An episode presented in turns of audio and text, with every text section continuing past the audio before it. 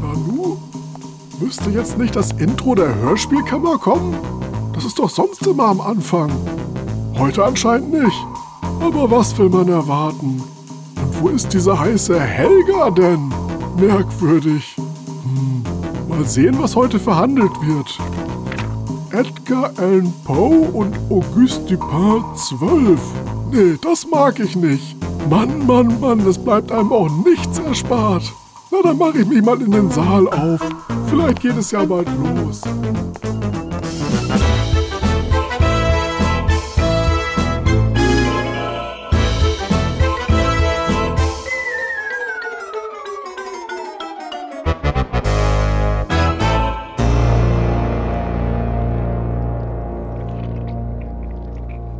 Ernsthaft, Herr Duschek, Sie schon wieder? Ja, Euer Ehren, ich schon wieder. Ich weiß auch nicht, was ich ständig vor Gericht soll. Sollen wir Ihnen vielleicht ein Bett aufstellen, damit Sie hier gleich übernachten können? Okay, dann brauche ich aber auch eine Schreibmaschine, damit ich vor dem Frühstück noch ein neues Hörspiel tippen kann. Ja, dann lassen wir das lieber und kommen zu Ihrer heutigen Schandtat. Der Folge In den Katakomben lauert der Tod aus der Serie Edgar Allan Poe und Auguste Dupin. Äh, das ist die, in der Manfred Lehmann diesen schnarchigen und emotionslosen Detektiv spielt, oder? Richtig, Euer Ehren. Wobei besagter Detektiv vermutlich gar nicht so angelegt ist. Das geht wohl eher aufs Konto von Herrn Lehmann. Nun gut, worum geht es denn in der besagten Folge? Helga? Hä? Hat die mich nicht gehört oder was? Helga, die Einführung. Helga! Ja, keine Ahnung, warum die nicht reagiert. Ja, dann hören wir uns den ersten Ausschnitt eben ohne einleitende Worte an. Der spricht bestimmt für sich.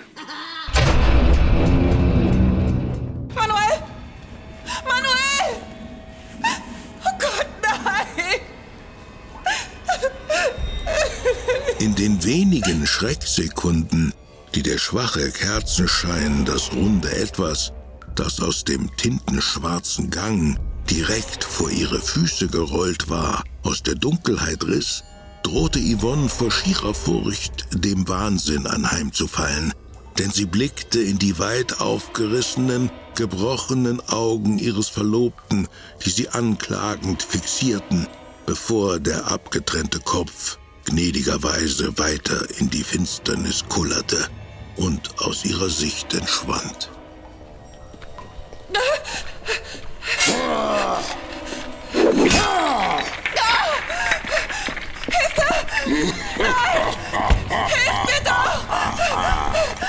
Ja, der Ausschnitt spricht wirklich für sich. Und war zum Kotzen. Zum Kotzen, Euer Ehren? Ja, zum Kotzen, Herr Duschek. Sie hören ja wirklich schlecht. Da bauen Sie erst so eine, nennen wir es mal, mysteriöse Stimmung auf, mit Beschreibungen von abgetrennten Köpfen und schwarzer Finsternis, und dann reißen Sie das alles mit dem müffelnden Arsch wieder ein, wenn der Gegenspieler auftritt. Denn der ist leider nicht mysteriös, sondern lacht blöd und macht alberne Laute wie "Uah". Einspruch! Das ging halt nicht anders. Erstens, tolles Argument, Herr Verteidiger. Wow. Und zweitens, warum ging das nicht anders? Na, äh, weil da kein übernatürliches Wesen oder Monster in den Katakomben ist, sondern bloß ein Typ in dem Kostüm vom Sensenmann. Und der klingt halt so. Ja, dann hätte man das natürlich anders lösen müssen. Zum Beispiel dadurch, dass der Kerl stumm ist. Es gibt ja einen Erzähler. Oder der Hörer erlebt die Attacke nicht mit, sondern bekommt die später spannend nacherzählt. Dann findet das Grauen in seiner Fantasie statt. Ja, stimmt. Das wäre besser gewesen. Wobei man fair sein muss. Der Erzähler ist auch gar nicht mal so gut. Das heißt seine Texte. Denn das Grauenvollste in dem Ausschnitt war ja eindeutig Douglas Welberts Monstersatz. Okay. Boah, ich kann's nicht mehr hören. Nicht okay, Duschek. Ganz und gar nicht okay. Der Erzähler trägt hier einen einzigen, lächerlich verschachtelten Satz vor, der mehr als eine halbe Minute lang ist. Komplizierter ging's auch nicht, oder? Aber wirklich, Herr Duschek, Sie sind echt ein Schwafelkopf vor dem Herrn. Nun ja, hören wir uns den nächsten Ausschnitt an. Er trägt den vielversprechenden Titel Helmut Kraus pfeift aus dem letzten Loch. Einspruch! Der ist gar nicht vielversprechend.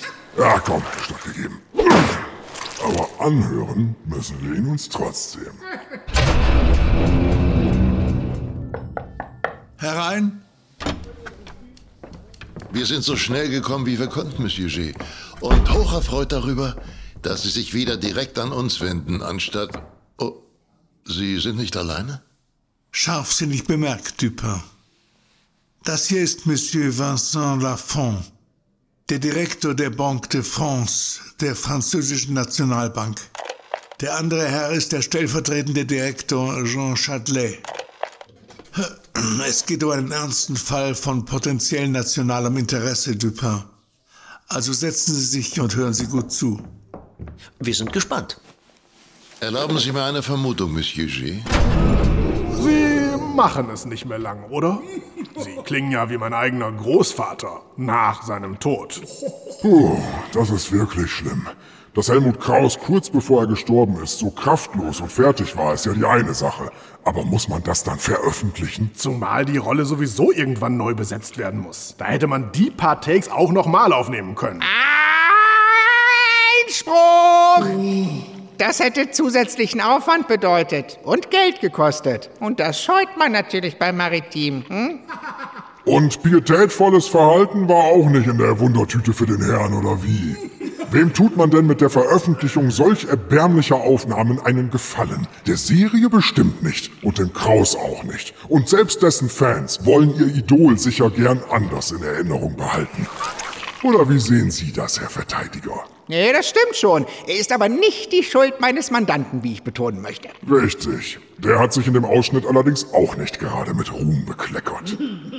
Und wieso nicht, Euer Ehren? Weil Sie schon wieder so dämlich sind und Dupin nach dem Raum betreten erstmal alle schön vollsülzen lassen, bis ihm nach satten 10 Sekunden Nonstop-Gelaber auffällt, dass der Polizeichef gar nicht allein ist. Das ist doch vollkommen unrealistisch.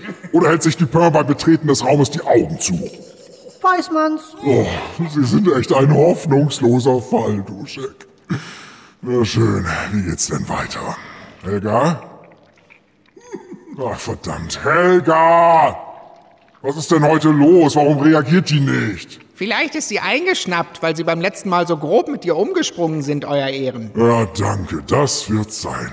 Dann werde ich ihr wohl eine Käse-Sahnetorte spendieren, um sie gütig zu stimmen. Ah, gute Idee. Ja, am Arsch! Ihre Theorie würde nämlich voraussetzen, dass Helga Gefühle hätte. Hat sie aber nicht. Sie ist eine künstliche Intelligenz. Folglich handelt es sich wohl um einen Fehler im Betriebssystem. Da muss der Techniker ran. Ja, bis der kommt, fliegen wir eben blind. Ausschnitt ab. Was denken Sie über die Aussage von Mademoiselle de Avillon? Dass dieser Fall weit mehr Facetten aufweist, als wir zunächst gedacht haben. Das Mädchen tut gut daran, auch weiter über die mögliche Existenz eines Teufelskults zu schweigen. So können wir unauffälliger unsere Ermittlungen auch in diese Richtung anstellen. Meinen Sie nicht, wir sollten Sorge tragen, dass sie Schutz erhält? Oh, die Mädchen. Brrr. Mann, Mann, Mann, Duschek. Sie stehen echt mit der Grammatik auf Kriegsfuß, oder? Einspruch! Das mit dem Mädchen und sie statt es machen fast alle falsch. Toll, ja, dann ist es natürlich in Ordnung. Ach, und mit dem Mädchen ist aber nicht die Frau aus dem ersten Ausschnitt gemeint, oder? Doch, warum? Weil besagtes Mädchen dann also von Victoria Sturm gesprochen wurde, die in zwei Jahren 50 wird. Nicht gerade das Alter, in dem man noch von einem Mädchen spricht. Bestenfalls von einer Milf. Es kommt nicht auf das biologische Alter an, sondern darauf, wie alt die Sprecherin klingt. Ja, und die Sturm klingt für sie wie ein Mädchen, ja? Was? Hm? Nö, nicht die Bohne. Die Besetzung ist echt für die Tonne. Idiot. Hm? Nun gut, was haben wir bislang gehört? Äh, Worum geht es eigentlich in der Folge, Herr Duschek? Tja, das weiß ich auch nicht mehr so genau, Euer Ehren. Nur, dass in den Katakomben von Paris Menschen ermordet werden. Von einem Kerl, der als Sensenmann verkleidet ist. Und dass damit davon abgelenkt werden soll, dass von den Katakomben aus die französische Nationalbank ausgeraubt werden soll. Aha. Durch wen? Durch den Bankdirektor und seine Handlanger. Außerdem ist da noch eine Gruppe mächtiger Verbrecher um die bereits bekannten wie Doc und Sapriel. Aber deren Scherge wird vom Sensenmann attackiert. Äh, ist sein Name Serge? Ja, wieso? Äh, weil der nächste Ausschnitt Serges Tod heißt. Danke an den Typen, der die Titel aussucht. Wir fanden ihn vor einigen Minuten im Park. Nur Gott weiß, wie er es bis hierher geschafft hat. Mit dieser Verletzung. Sensenmann. Sensenmann. Was hat er gesagt? Das ist unwichtig. Er fantasiert bereits und wird in Kürze von uns gehen. Was starren Sie denn so gierig auf den blutigen Armstumpf, Sabriel? Man könnte es ja glatt mit der Angst zu tun bekommen. Ich weiß, wer hinter der Maske steckt. Es ist. Oh. Oh. Rede. Wer hat das getan? Er ist tot. Verdammt. Serge war ein guter Mann. Und was stimmt nicht mit Ihnen, Sabriel? Sie lecken sich sein Blut vom Finger? Das ist ja widerlich. Ich hatte gerade kein Taschentuch zur Hand. Und ich keine Kotztüte. Pech gehabt, ne? Wow. Na, hier war ja mal wieder alles drin, was man nicht braucht.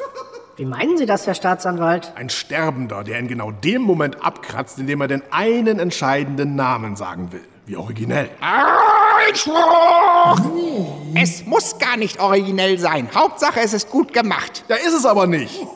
Erst klingt der Sprecher nicht mal ansatzweise so, als ob er gerade im Sterben liegen würde. Und dann ist er von einem Moment auf den anderen Uppe. ist doch scheiße. Richtig. Und der Käse mit dem blutleckenden Sabriel und seinem davon irritierten Kompagnon nervt auch. Das sollen... Oh. Danke. Das sollen mächtige Verbrecher sein? Ja, durchaus. Kaloin, Bericht. Wo befinden wir uns? Noch immer in Paris, Captain. In den Katakomben unter der Stadt. Wie aufregend, Kaloin. Werden wir dem Phantom der Oper begegnen? Leider nicht, Captain. Dafür jedoch dem großen Edgar Allan Poe und dem Meisterdetektiv Auguste Dupin. Ich verstehe, Kaloin. Na, das klingt ja ebenfalls ganz reizvoll. Die von Uwe Teschner und Manfred Lehmann gesprochen werden, Captain. Ernsthaft, Kaloin? Manfred Lehmann, der immer arschcool spricht? Genau der, Captain. Wenn er den Teil mit dem Cool nicht wie so oft vergisst. Um Himmels Willen, Kaloin. Das bedeutet nichts Gutes. So ist es, Captain. Wir haben ihn wieder einmal erreicht. Den qualitativ tiefsten Punkt des Hörspiels, Kaloin? Den qualitativ tiefsten Punkt des Hörspiels, Captain.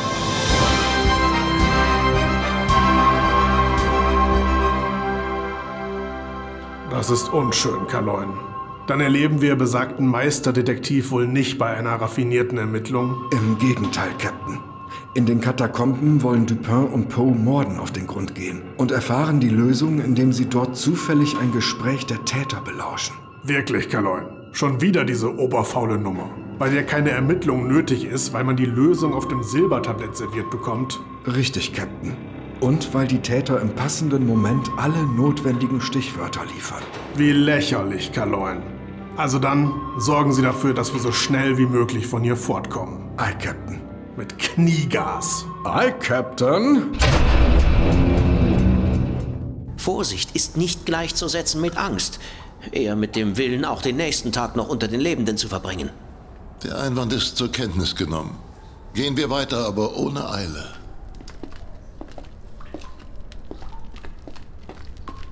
Vergessen Sie nicht, Ferrara, es muss wie der Einbruch einer Räuberbande aussehen. Deshalb werden wir Dynamit verwenden, um die Wand zwischen den Stollen aufzusprengen.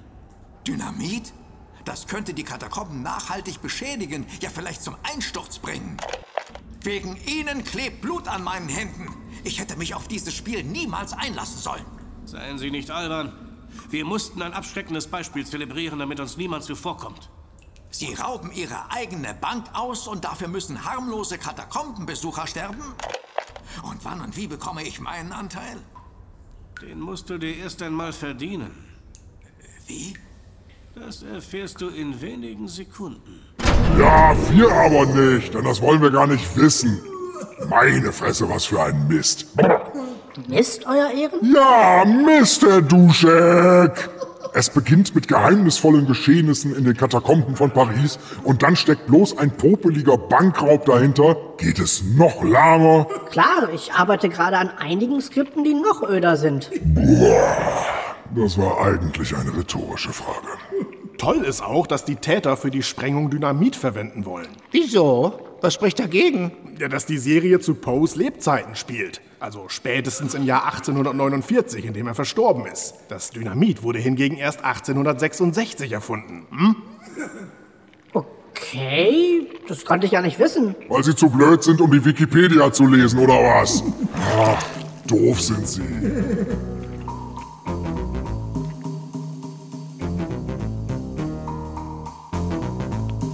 Hallo? Hey? Was ist denn jetzt los? Ach, hier kommt wohl nichts mehr. Aha, typisch. Kaum müssen die beiden Speckbacken ohne die einzige Frau auskommen, die sich freiwillig mit ihnen abgibt, funktioniert hier gar nichts mehr. Bestimmt hat sie es gewagt, leise Kritik an ihren Entscheidungen zu üben. Und dann waren die feinen Herren mal wieder schneller in der Fötusstellung, als sie Weicheier sagen konnten. Und Sprachaufnahme stoppen.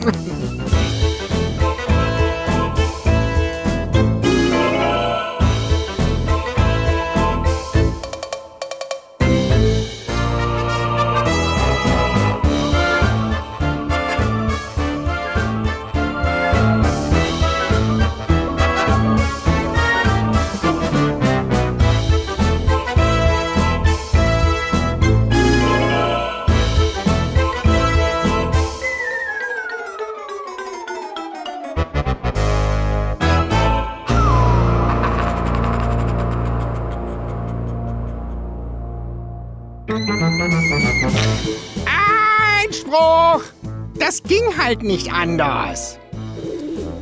Oh, mein Magen. Laut. Ja, weil das kein übernatürliches Wesen oder Monster in den Katakomben ist, sondern bloß ein Typ in dem Kostüm vom Sensenmann. Weil der ja sogar Katakomben sagen konnte. Ja, gut. Hat sie aber nicht. Sie ist eine Kül...